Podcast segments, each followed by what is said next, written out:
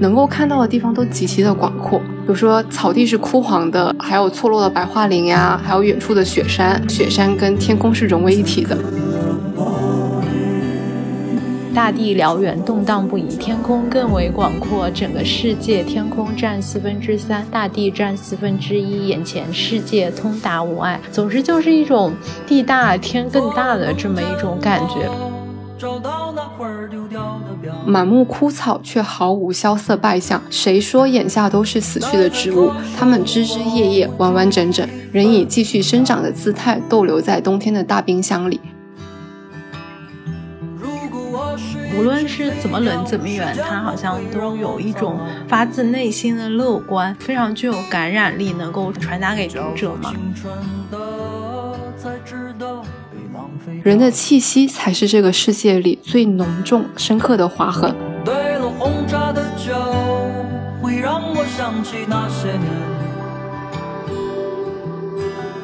听众朋友们，大家好，欢迎收听新一期的字里行间 Between Lines，我是国庆忙着搬家累到半死，只能在家云旅游的颠颠。我是国庆刚从新疆回来，每天都在被隔离边缘疯狂试探的随意。听过我们前阵子季度推荐的小伙伴可能会记得，当时呢我推荐了两本李娟的书，一本是《记一忘三二》，另外一本是我的阿勒泰。那个时候呢，随意就立了一个 flag，说要在国庆他去新疆玩的时候看李娟的书。首先要恭喜的是，随意最后顺利出行，并且安全回来了，然后这个 flag 也没有倒。所以说这一期的话，我们就想要一起来聊一聊。随意他的新疆之行，也聊一聊李娟和他之前写过的一些书。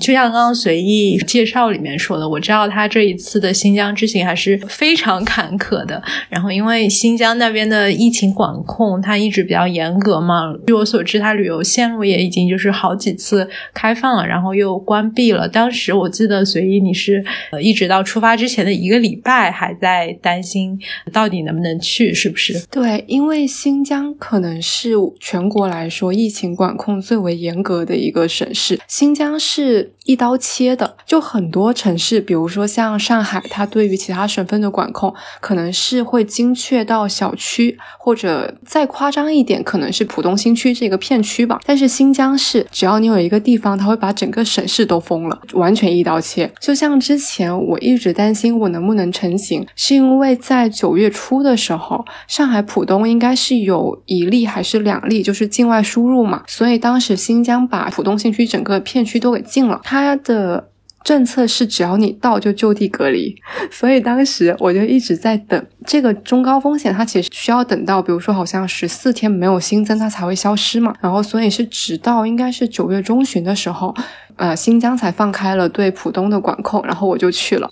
就做了很多的心理准备，印象非常深刻。是他每一个检查站，他都会有人上来，然后查你的行程码，就是那个绿色箭头的动态行程码，他是不看健康码的。而且因为我是飞乌鲁木齐嘛，就是你在国内飞任何一个地方，你都不会说在机场上面就是落地了，然后我在飞机上面等着那工作人员上来一个一个量体温，一个一个看行程码才让你下飞机吧？我觉得应该没有哪一个地方会这样了，只有就是在新疆这个地方，在乌鲁木齐，真的是下飞机可能。就下了一个小时，我当时就觉得真的太震惊了，就每天都在想说，哇，会不会我在玩的过程中，比如说又境外输入了，然后你这个地区人就不能玩了，然后你又要被拖去隔离，在新疆就是非常的忐忑。你的预感确实就差点就要成真了，但后面主要不是省外的问题，其实是新疆省内的问题。它是在三号还是四号的时候，伊宁爆发了疫情嘛？我们本来其实后两天的行程。是要去到伊宁的，就伊犁州，但是我们直接就临时就提前解散嘛，就取消了那个行程。但我觉得我们其实算还是蛮幸运的，就因为我们是从乌鲁木齐出发，然后最后两站才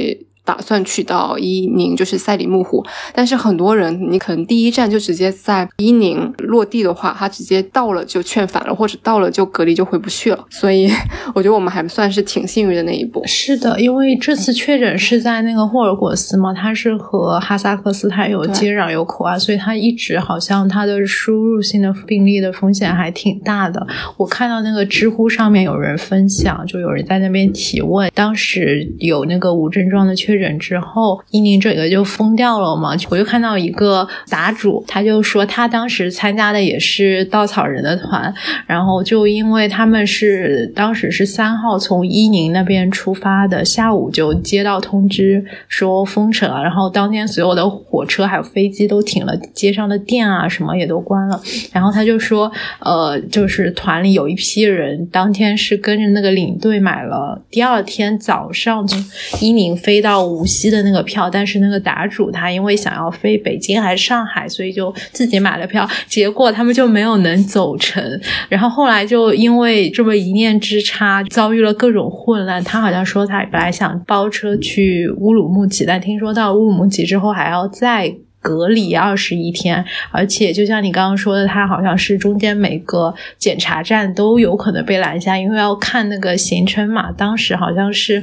在那个新疆内部，只要有伊宁的行程码的，都会被拦下，什么酒店啊、餐厅啊都没有办法去。后来那个答主说，他一直到八号才走。我当时看了那个答案之后，就想说，你就真的很惊险。如果你当时是从伊宁出发，就是就真的被困在那边了。对，因为我这次去的是北疆嘛，稻草人有两条线，都是走北疆的，一个是经典版，从乌鲁木齐出发，伊宁解散，然后还有一条路线是升级版，它是从伊宁。集合阿勒泰解散，所以就其实是经典版的美式，因为我们是在最后两天才。到伊宁，但如果是升级版，它直接是在伊宁集合的，所以整车人他都需要直接就走了，因为他们没有办法在新疆疆内通行，就每一个地方、每一个景区、酒店、餐厅都不会让你进，就特别可怕。然后我觉得可能跟团的还稍微好一些，因为它会有比较快的或者比较新的消息，领队或者是旅行社或者是工作室，他马上就能够收到消息，能够比较快的做出反应。但很多人他其实自驾的，我记得我看过一个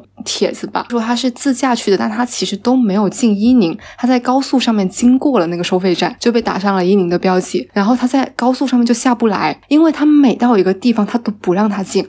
所以他就只能在高速上面一直开。我觉得新疆整体来讲，它的政策其实不是很人性，但可以理解的一方面，可能是因为医疗水平的问题，所以它会管控的比较严。好像有人做了个比喻，新疆这一次封城就有点类似于说像之前的武汉出的疫情，然后可能把上海给封了。因为新疆非常的大，新疆这一次封城就类似于这样的一个地理位置吧。你刚刚说就是你这次报的那个稻草人的团，它是两条线路，然后你报的应该是那个经典版的线路，然后你要不要具体的给大家介绍？一下这个日程安排是怎么样的？你好像是去了九天是吧？如果说听众中有想去新疆的，也可以做一个参考。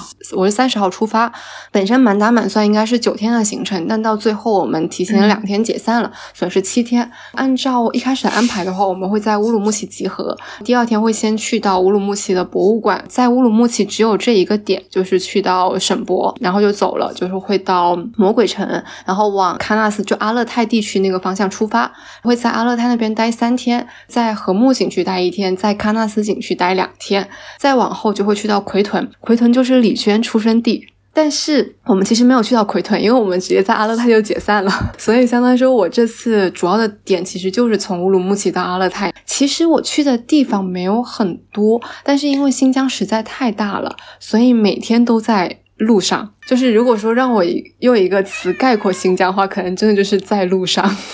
真的，我看了你们那个的行程安排，他就是经常会说，呃，当日行程开车五小时，或者是开车七点五个小时。我算了一下，大概每天平均下来也要开个五六个小时的样子，我就觉得太可怕了。新疆实在太大了。对，我是去年去西北嘛，然后我当时已经有一个心理预期，是说我觉得西北因为本身都地大物博嘛，所以它可能还是。会很大半时间在车程上面。但是我没有想到新疆可以做到一整天都在车上。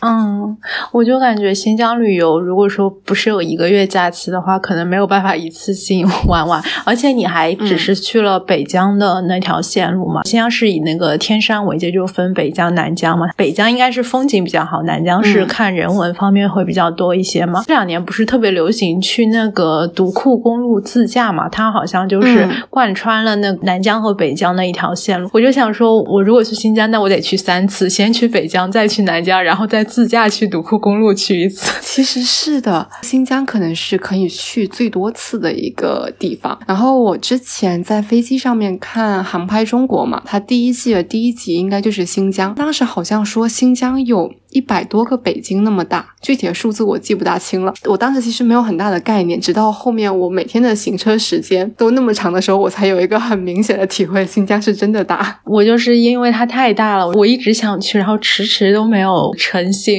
因为我觉得它对我来说特别陌生。我对新疆的了解可能都没有我对于什么西班牙的了解 来的多，就完全是一个一无所知的那种抑郁。我就会觉得，如果说我。贸贸然去了，就有一种走马观花的感觉。我之前听那迟早更新，他有一期节目，当时那个主播他去新疆之前，在一个月里面集中看了三十五本关于新疆的书，佩服，我只能说。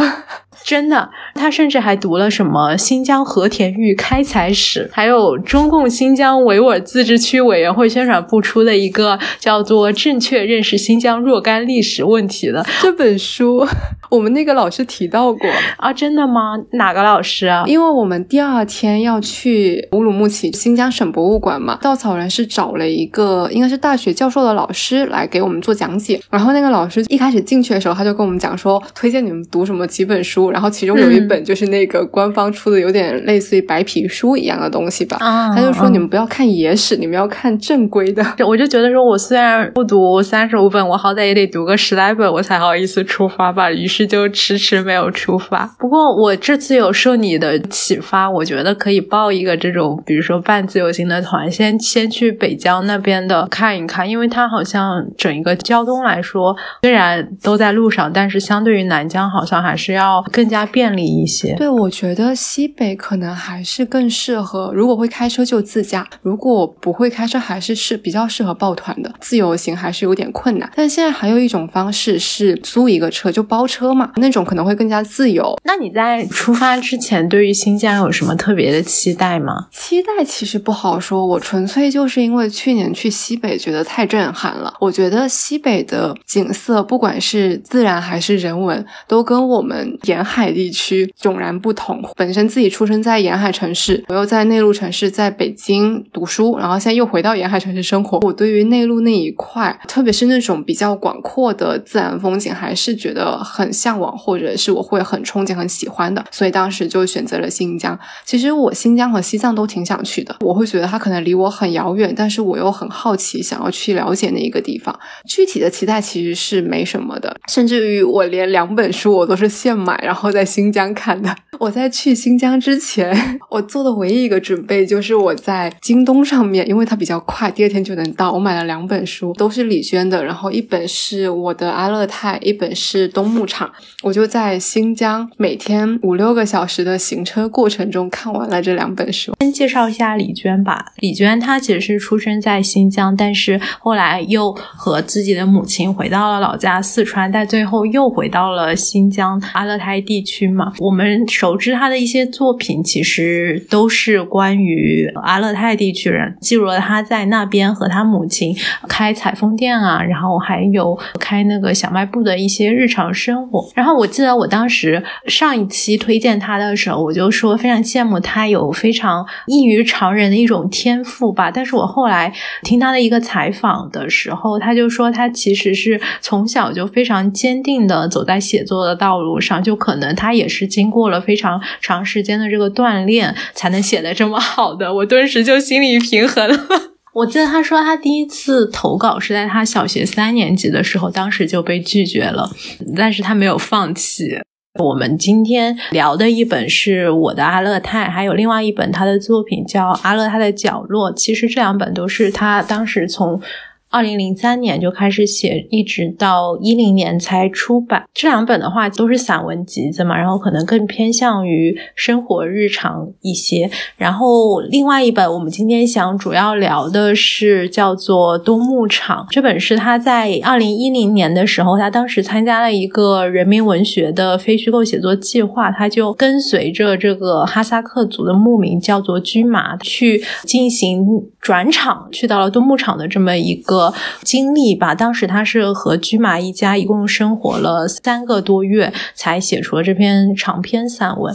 我自己读李娟的话，我是从她的另外一本书叫《记忆忘三二》误打误撞，因为当时是随意送我的嘛，才开始看她的一系列作品的。但是我现在再回过头来看，会觉得如果说之前都没有读过李娟的书的话，从多牧场开始看的话，还是挺合适的，因为它是一个长篇的系列，它的整体的故事性会相对来说连贯性比较强一些吧。对于于以新疆那边的牧民的生活状态，也可以有一个比较大致的一个了解。如果直接从他的一些短片，像阿我的阿勒泰或者是阿勒泰的角落开始看的话，同时如果你又对李娟的经历不是很了解的话，可能一开始会有一些云里雾里。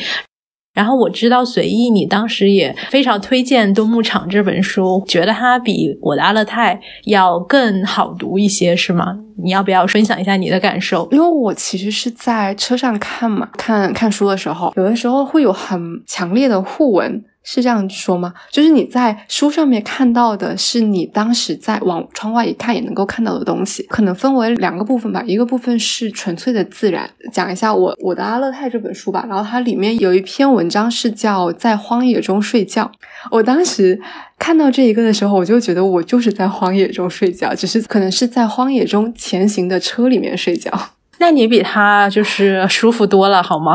现代一些，因为你每次在车上行进的时候，就是醒醒睡睡嘛。这回看到的可能就是荒原，因为我们去。十月份嘛，然后草也没有绿色了，基本上都是比较黄的颜色。我觉得在新疆，可能最大的部分还是这一块，就会觉得你能够看到的地方都极其的广阔。比如说草地是枯黄的，还有错落的白桦林呀，还有远处的雪山，雪山跟天空是融为一体的。就每次在车里面，你一望窗外，都会有一种很感慨和很惊叹的感觉。如果平时在城市里面生活，其实真的很少有能够这种你的视线不受任何遮挡的。时候，所以这种对比其实很强烈的。还有一个是我这次新的发现，我这次去会更加注意草地上面有好多好多的牛羊啊，特别可爱。我发现每一头都不一样，就它们还有各种各样的颜色和造型。比如说，可能一开始全部都是白色的，后来是那种头上带点黄色的，然后什么黑色、棕色的，还有什么黑白相间的。而且它们真的会。趴下、坐下，因为之前我可能只能看到他们都是站着在走路的那种状态，然后这次可能看得多了，我就发现有些牛羊它是真的会坐下，类似那种坐下的姿态就非常的悠闲，就有一种天地万物皆为我家的那种感觉。我每次看到这一个场景，我都会想起冬牧场里面的一段，因为我们这次去其实不算是有生机或有希望的季节，因为比如说像春天或者夏天，我们都会觉得它的生命力很顽强嘛。但是在秋冬季节，可能看到都是枯草嘛。冬牧场里面有一段话是说。满目枯草，却毫无萧瑟败相。谁说眼下都是死去的植物？它们枝枝叶叶完完整整，仍以继续生长的姿态逗留在冬天的大冰箱里。如果是我没看之前，我可能去看到这个景象，我真的还会蛮悲伤的。就是有一种叶子都掉光了，然后也没有绿色，就那种秋冬季节，可能本身就会带给我这种 想象力丰富的人 一种很萧瑟的感觉。但我那次看到就这一段话的时候，我就觉得啊，好像。是的，就我每次都特别先入为主，每次可能都会有一很多自己既定的一个印象吧。然后，但当时看到这段话的时候，就被切换过来，就思维可能真的会跳脱出来，就跳脱自己原有那些既定的感官，然后再去看后面的景色，就会觉得自己放开了很多。你这么说，我觉得我也是被框定在这个既有的框架里面了。因为我在读东牧场，然后包括我的阿勒泰的时候，都会觉得，呃，因为它非常地广人稀嘛，就会有一种孤独感和寂寥感。所以我觉得它确实是有的，但是可能就不像我们想象的那么萧瑟吧。你刚刚说你坐在车上开车，透过窗看到窗外的那个景色的时候，我就想起李娟在我的阿勒泰里面有一篇叫做《摩托车穿过春天的荒野》，我当。当时觉得这个题目好浪漫，然后它里面有一段描写，就说，因为那边人实在太少，他说他在学车的时候，在路上好几个小时都很难遇见一辆车嘛。然后他说，大地辽远，动荡不已，天空更为广阔，整个世界天空占四分之三，大地占四分之一，眼前世界通达无碍。总之就是一种地大天更大的这么一种感觉吧。然后我在。看的时候就会觉得有一种寂寥的感觉，但是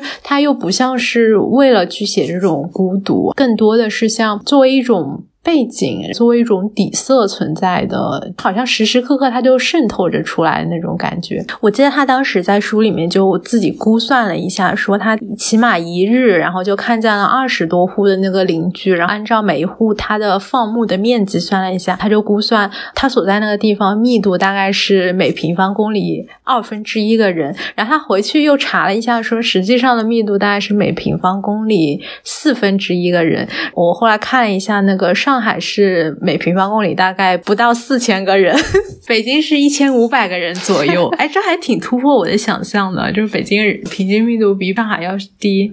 我读了第一本李娟的书就是《冬牧场》，但这个原因呢，主要是我奇奇怪怪的仪式感。我的行程当中，我是第三天才在阿勒泰，我想在阿勒泰读我的阿勒泰，所以我先读了《冬牧场》，然后我就刚刚好在去阿勒泰之前读完了《冬牧场》，到了阿勒泰之后。开始读我的阿勒泰东牧场，其实是一个纪实散文嘛。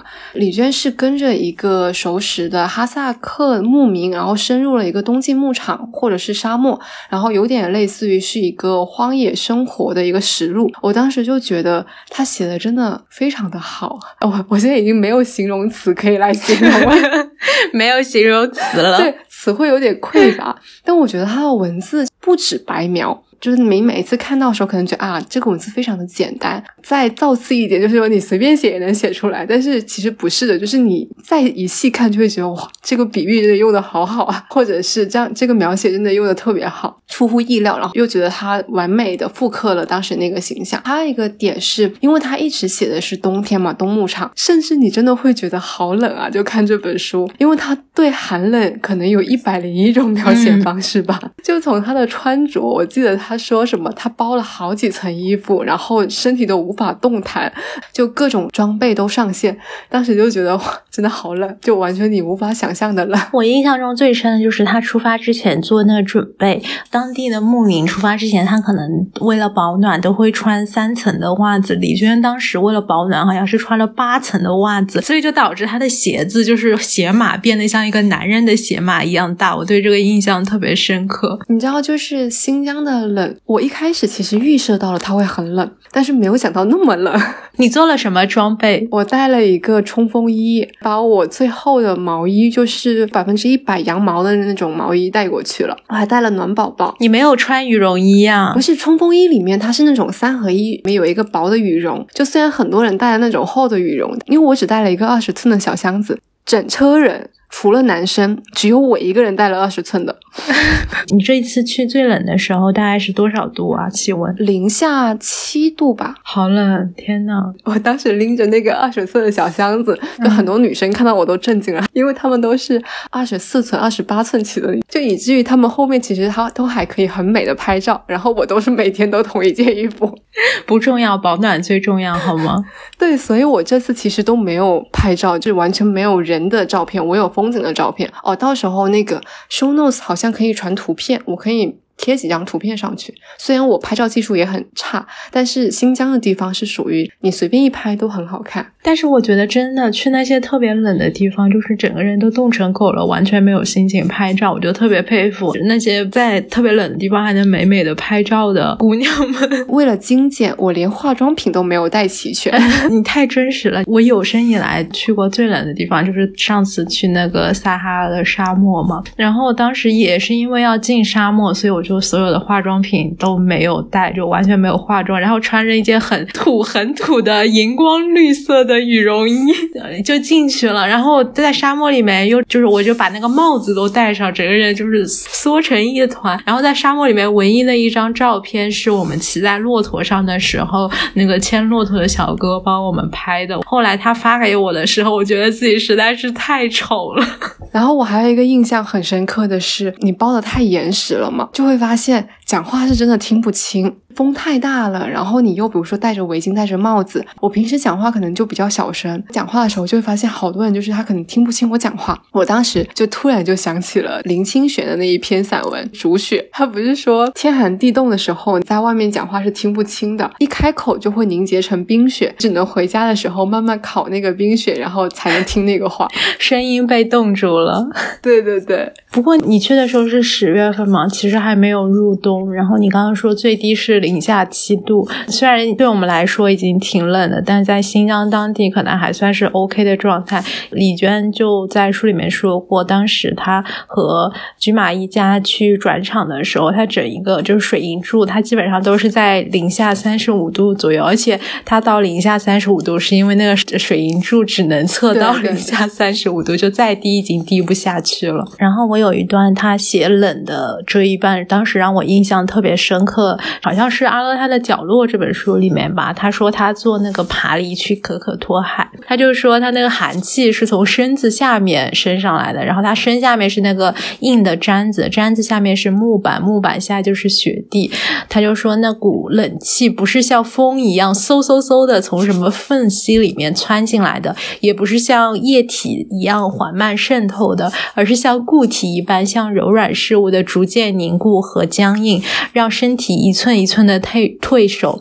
他顿时就变得很清醒，告诉自己说不能再睡了。如果说再睡的话，可能就因会因为暴露在寒冷的空气里面，就很容易死去嘛。我当时就感触太深了。我当时睡在沙漠里的时候也是这个样子。就是真的是感觉到那个寒气从从那个土地里面渗到帐篷里，再从帐篷渗到垫子里，然后再出渗透过你穿的那些十七八层的衣服，钻到你的身体里面，真的太冷了！天呐，不堪回首。这一次是因为可能也要感谢新疆，大半时间都在车程上面，就大部分时间没有能很明显感觉到这个冷。只有一次，因为我们住在就禾木和喀纳斯，它其实是一个。算是一个联合起来的景区嘛，它在山上面，它里面的建筑都是小木屋啊，我知道。对，据说是为了保护环境，所以里面完全是没有钢筋水泥的建筑的，都是小木屋。然后这都是背景，重点是我们想说，在三天住在山上的时候，我们一定要起来去看星星，因为据说在那个地方非常的辽阔，你可以看到非常好看的星星和银河。结果呢，我们找了一天，真的设了凌晨两点的闹钟我起来。之后，因为半夜嘛，就非常的冷，起来之后就把自己全身裹住了，就是各种什么暖宝宝都贴上了。结果我们走出去，那个星星还没有我们睡之前多，因为我们走出去的时候刚好有一片乌云挡住了。啊，那你没有再等一会儿吗？没有用，因为它那个乌云可能就散不去。主要是三个晚上，我只起来了一个晚上。他们说其他两个晚上是有星星的啊！你怎么回事？运气也太差了！我就觉得我好惨，真的好惨。那你们居住的那个小木屋，它环境还 OK 吗？啊，非常不 OK。嗯，你具体说说怎么不 OK？小木屋它是概括来讲的话，它会断电。断水，然后还很冷。你有遇到过吗？我遇到过了，就是我们个小木屋，它里面什么东西都没有，就是你所有的洗漱用品基本上都没有嘛。它里面就只有一张床、一个卫生间，其他的任何东西都没有。我们进去之后，第一天的暖气不管用，第二天早上起来断水了。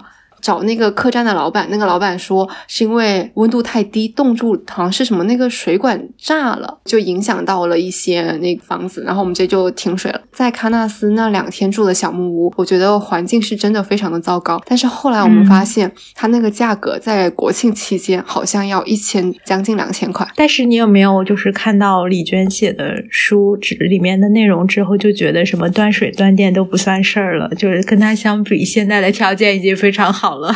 对对，我看他那个说，他的水都是去挖那个雪，冰雪融化之后用那个水都舍不得用来洗头发，然后洗澡也不不能用。就当时就觉得哇，真的太艰难了那个环境。对，而且挖回来那个雪水化来之后，还手会非常脏。他只是说那个泥沙俱下。不过他们就是再怎么省水都不会省喝茶的水。啊，他们当时好像是在船上的时候，一天要喝至至少六次的茶，然后一次可能就是要花一暖瓶的那个水，就因为实在是太冷了。但新疆的奶茶是真的挺好喝的。它的奶茶是咸的吗？对对对，咸的。嗯，就可能能是因为太冷了，所以就真的很需要一杯很热的奶茶。嗯，是的，确实是这样。然后我当时在喀纳斯住的那两个小木屋，环境嗯比较糟糕，但是我在禾木住的那个小木屋，我觉得还挺好的。哦，可能是因为我刚一进去，他那个小木屋，他门口就摆了一个那种有点像是树，然后砍掉一半，露出那个年轮做的那个桌子，那个桌子上面放了一本《瓦尔登湖》，很有意境，顿时。对我当时就觉得哇，在我的心目中加分了。呃，就《瓦尔登湖》，梭罗当时也是隐居小木屋两年嘛，写出了这本书，就是有一种很奇妙的呼应。那天晚上，我我也没有出去，我就在那个小木屋里面看着梭罗在小木屋里面写出来的《瓦尔登湖》套娃。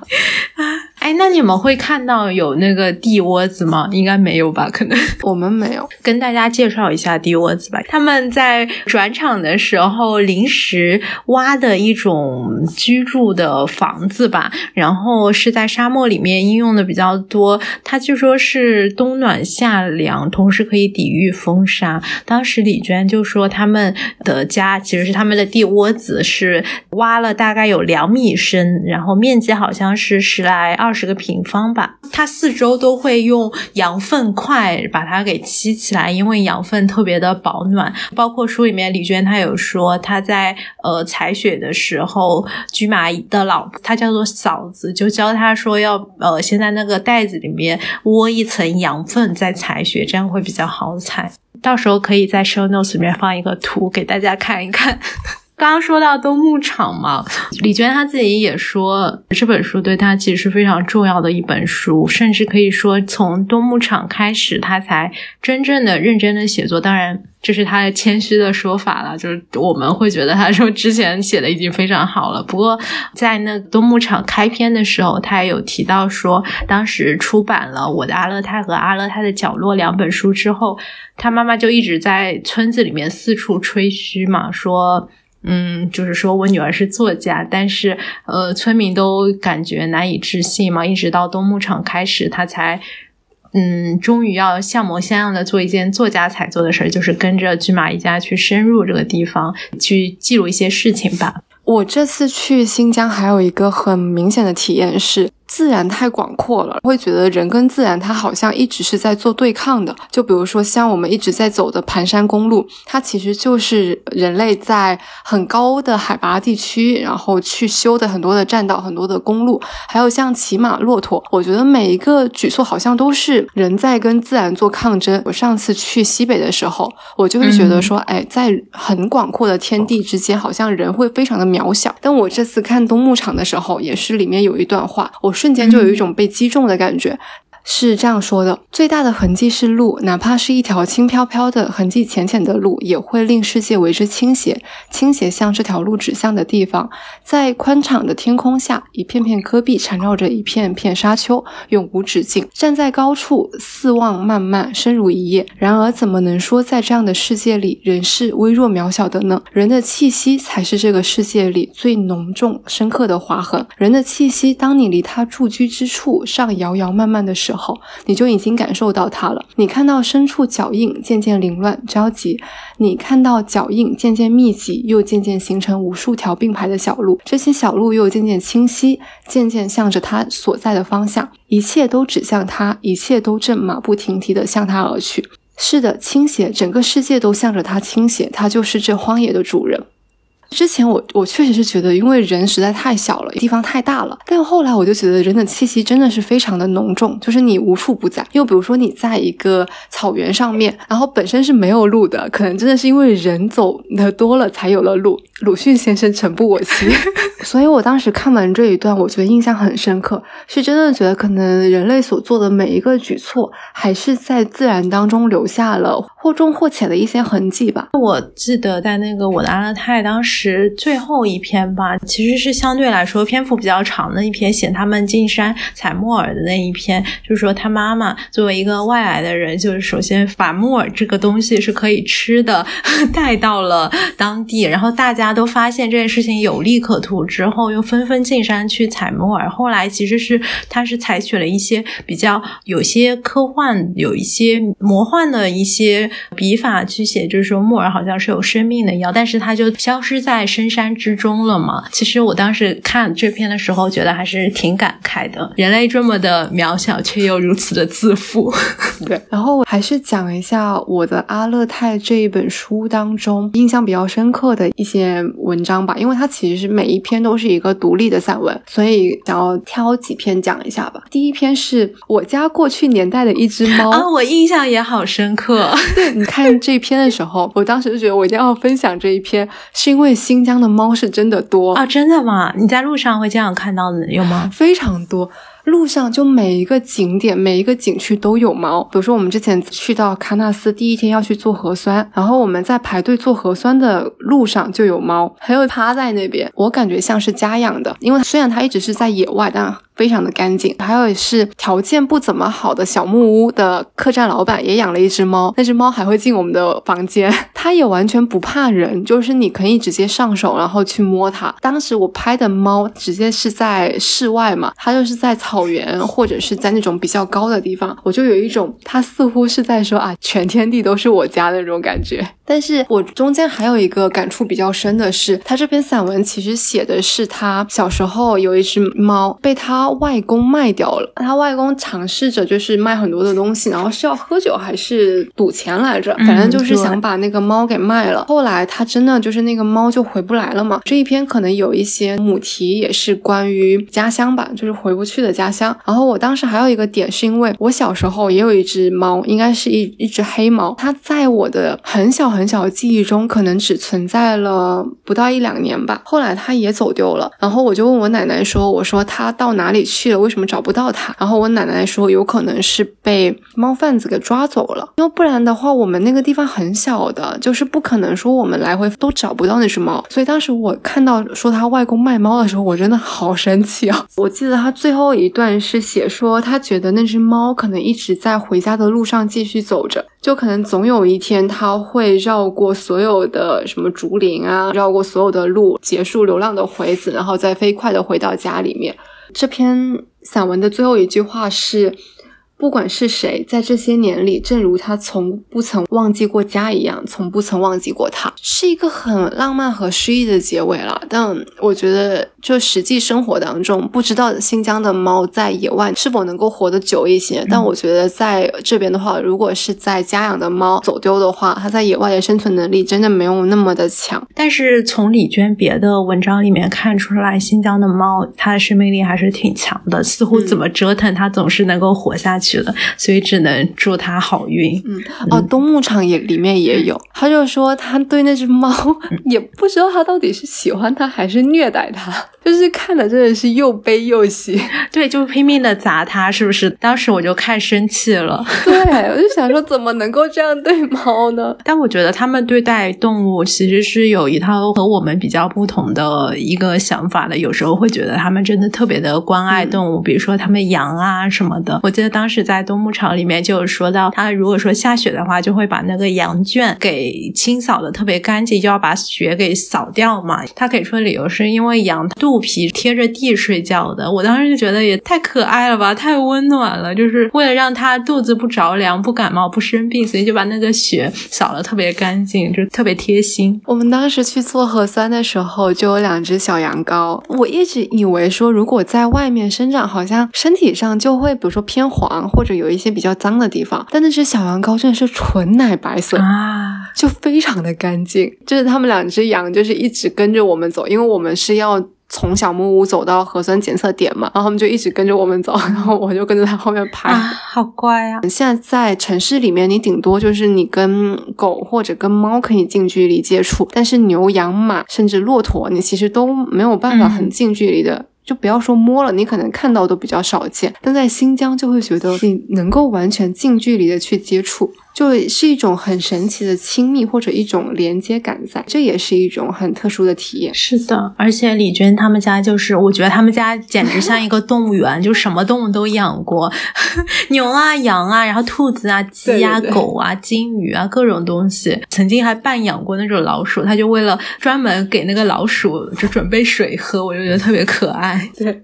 第二篇想分享的是卡武图的《永远之处》，这个其实故事没有很吸引我啦，但是主要是因为它跟我经历有一些类似。因为这篇里面讲的其实是李娟她家开了一家杂货店，然后当时应该是一个什么节日，很多人来买日用品嘛。她当时就看到一个小男孩和他妈妈在试裤子，但因为人太多了，所以他们就没有关注到他。他到最后结账就清算那个。嗯，商品的时候发现，哎，少了一条裤子，他们家人就自然而然的以为，就那对母子就没有付钱就把裤子拿走了。然后后来他们让人帮忙传话说，哎，你需要回来结一下账。结果。那天晚上就很晚的时候，那个孩子就连夜跑了十几公里雪路，就跑过来，然后敲开了他家的门，就边跟他解释说他真的没有拿那条裤子，然后就是那种非常着急，都要哭了。他当时就非常的愧疚，他当时就觉得说肯定不是这个孩子，就可能没也没有任何证据，就是想当然的一个想法，然后让一个孩子连夜跑了这么久的雪路，然后来跑来解释一个就自己完全解释不清楚的事情，这也证明了他们都没有像我们这边你买东。东西还有那种什么，应该是识别，就是如果你没有结账出门，它就会滴滴滴响的那个东西。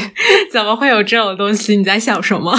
对我们这次在新疆，就我觉得这边的点单和结账都非常的原始。比如说，我说我们要什要吃什么东西，到最后结账的时候，是我们自己跟老板说，我吃了哪一个，你算一下。然后也是我们自己跑过去找老板说你要收钱，不然我们就走了。因为我们那天吃的是烤串嘛，就全都是叉子。我就想说，我要是不告诉你，就他也不会去数那个叉子有多少根。合理怀疑就是，如果我们少说一两个，可能他也觉察不出来。所以就觉得在新疆行走纯靠诚信，真的。包括李娟他们开的那个小卖部和裁缝店，也会经常给当地的牧民赊账什么的嘛。我当时读到这篇的时候，我就感受非常。的复杂，就一方面，它我觉得它非常符合我们想象中那种淳朴的偏远的牧民的形象，然后另外一方面又觉得说。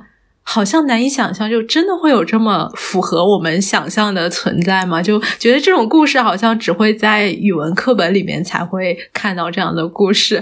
当然，我相信它是真实的嘛，所以我更让我觉得很惊讶了。所以我本来是想问你，这次旅行的途中有没有接触到的一些当地的少数民族，这样子会不会带给你一些不一样的感受？然后你刚刚已经回答了我这个问题，其实一部分。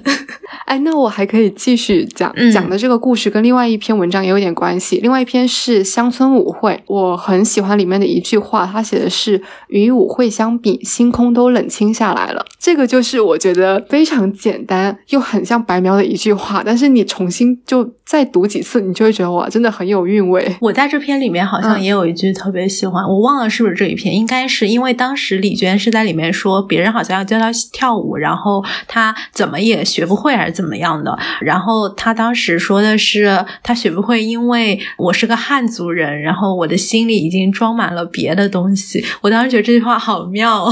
对我接下来要讲的也是关于汉族跟少数民族之间的差异太大了。会发现说，是不是能歌善舞这四个字刻在了少数民族的基因里面，刻在了 DNA 里面，一一种 DNA。你这次有感受吗？对我们去到了一个哈萨克族的牧民家法，就是因为他们现在也是定居下来，然后住在一个有点类似于蒙古包的一个建筑里面，但是还是算是比较定居的一个生活了。当当时家访的一个环节，可能一开始他就会给我们介绍一下就牧民的生活呀，还有一些比较常见的物品，比如说他们有一个那种衣服，那个女主人她的公公那一辈好像是最后一辈可以打猎，所以她家里面还有一个真的狐狸皮。是真的，他公公打猎下来的，然后就直接就做好那个披肩，然后挂在了墙上。就他会有一些很多风俗的一些物品的介绍。到后面应该是她的丈夫，还有她丈夫的哥哥，就直接拿起了乐器，弹了两首曲子，是他们当时结婚就婚礼的时候比较喜庆的音乐。弹着弹着呢，女主人和他们家里的什么嫂子就开始跳舞了。他们真的是比较普通的牧民家庭，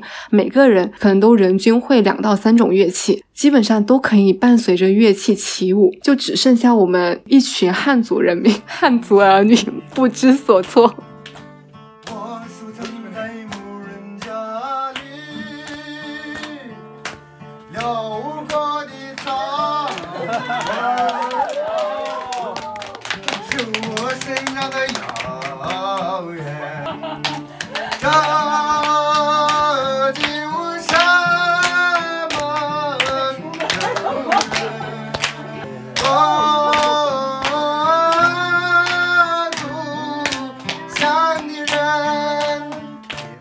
我觉得可能他们像跳舞是一种不需要学习的事情，就是觉得开心一种表达情绪的方式。包括李娟她也有说，因为以就是天地实在太广阔了，你走在路上就会情不自禁的想要放声歌唱，才能去抵御这种寂寥。对我觉得可能是他们面对这种大自然环境的一种方式。不过那些乐器在我没有见到，但我可以想象很多我们连见都没有见过，名字都根本叫不出来。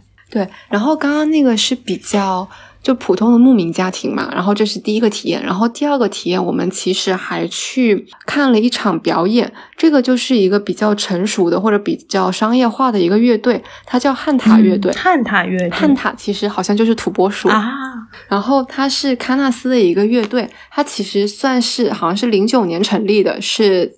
成立于新疆阿勒泰一个蒙古族的原生态乐队，主要的作品其实是比较大量的民间原生态的音乐，它里面会有很多的民族乐器和唱法。它的乐器包括马头琴，然后他当时还给我们介绍了一个什么图瓦鼓，还有伊克勒，很多乐器都是我们现在不常见的乐器。他还给我们展示什么呼麦的那种。唱腔，因为其实他们都是用图瓦语唱或者蒙古语，就是我们其实都听不懂的。但是听他们唱的时候，真的会有一种很广阔的感觉。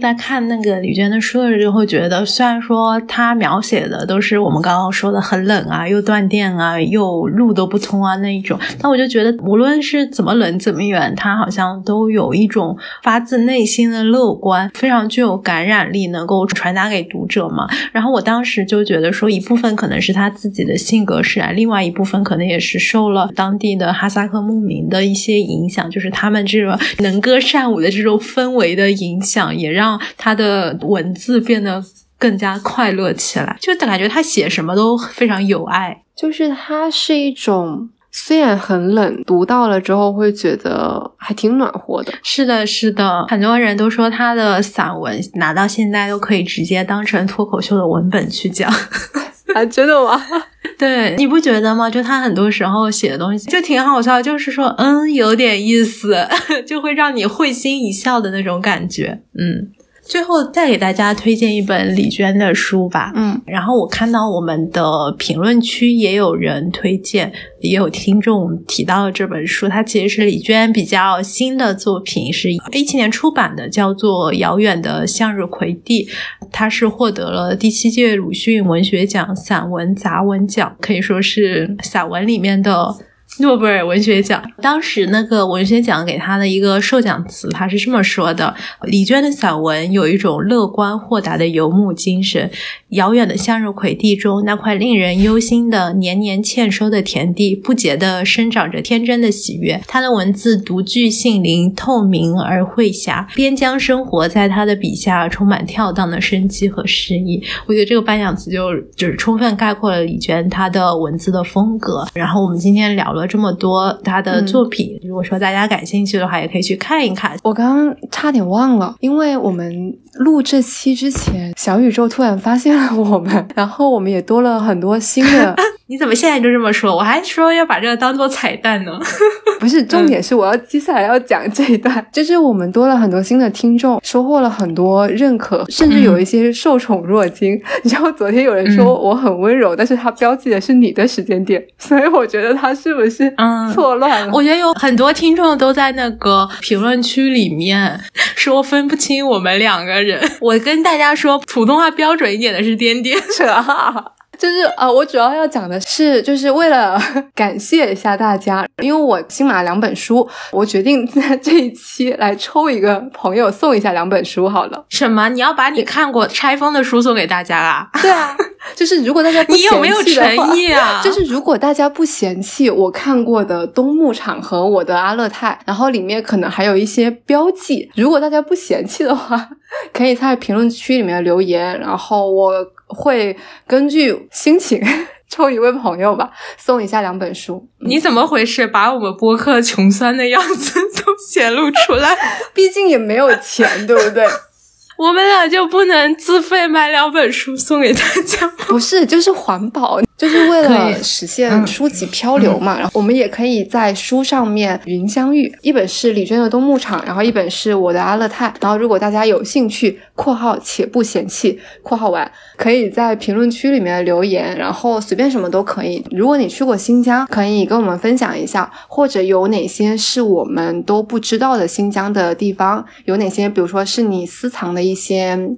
推荐也好，然后如果你喜欢李娟，然后也欢迎跟我们分享一下，有没有哪些书你是觉得就我们没有提到过，但是其实你更加推荐我们去看的，我也希望可以在评论区种一波草，我抽一个我们的听众朋友送一下这两本书。有没有可能大家本来是想评论的，但是因为害怕被抽中，那你们可以评论，然后括号我不想要随意的两本书，嗯，括号说我不想参加抽奖。我觉得以后那个小宇宙在那个再开直播的时候，就可能会做一些排行榜，就是是小宇宙史上第一的总结，然后其中有一个就是小宇宙史上第一个送主播看过的书博客。不，这这肯定不是第一个，因为我都收到过。啊，真的吗？啊，对，之前有一个租书的平台也是嘛，就是让书流动起来，因为你一本书可以让很多人都看到。好的，我这个问题应该放在开头。如果给你的《新疆之行》打分的话，我现在听下来感觉你可能会打个一分，也没有啦。嗯，满分五分的话，你给他打几分呢？满分五分，三分吧。嗯，刚刚及格。那下次我们再一起去。好，我们可以下次去南疆，因为南疆好像会偏向人文一些，我觉得我们可能都会更喜欢一些。因为北疆，如果你看久了，确实会有一些审美疲劳。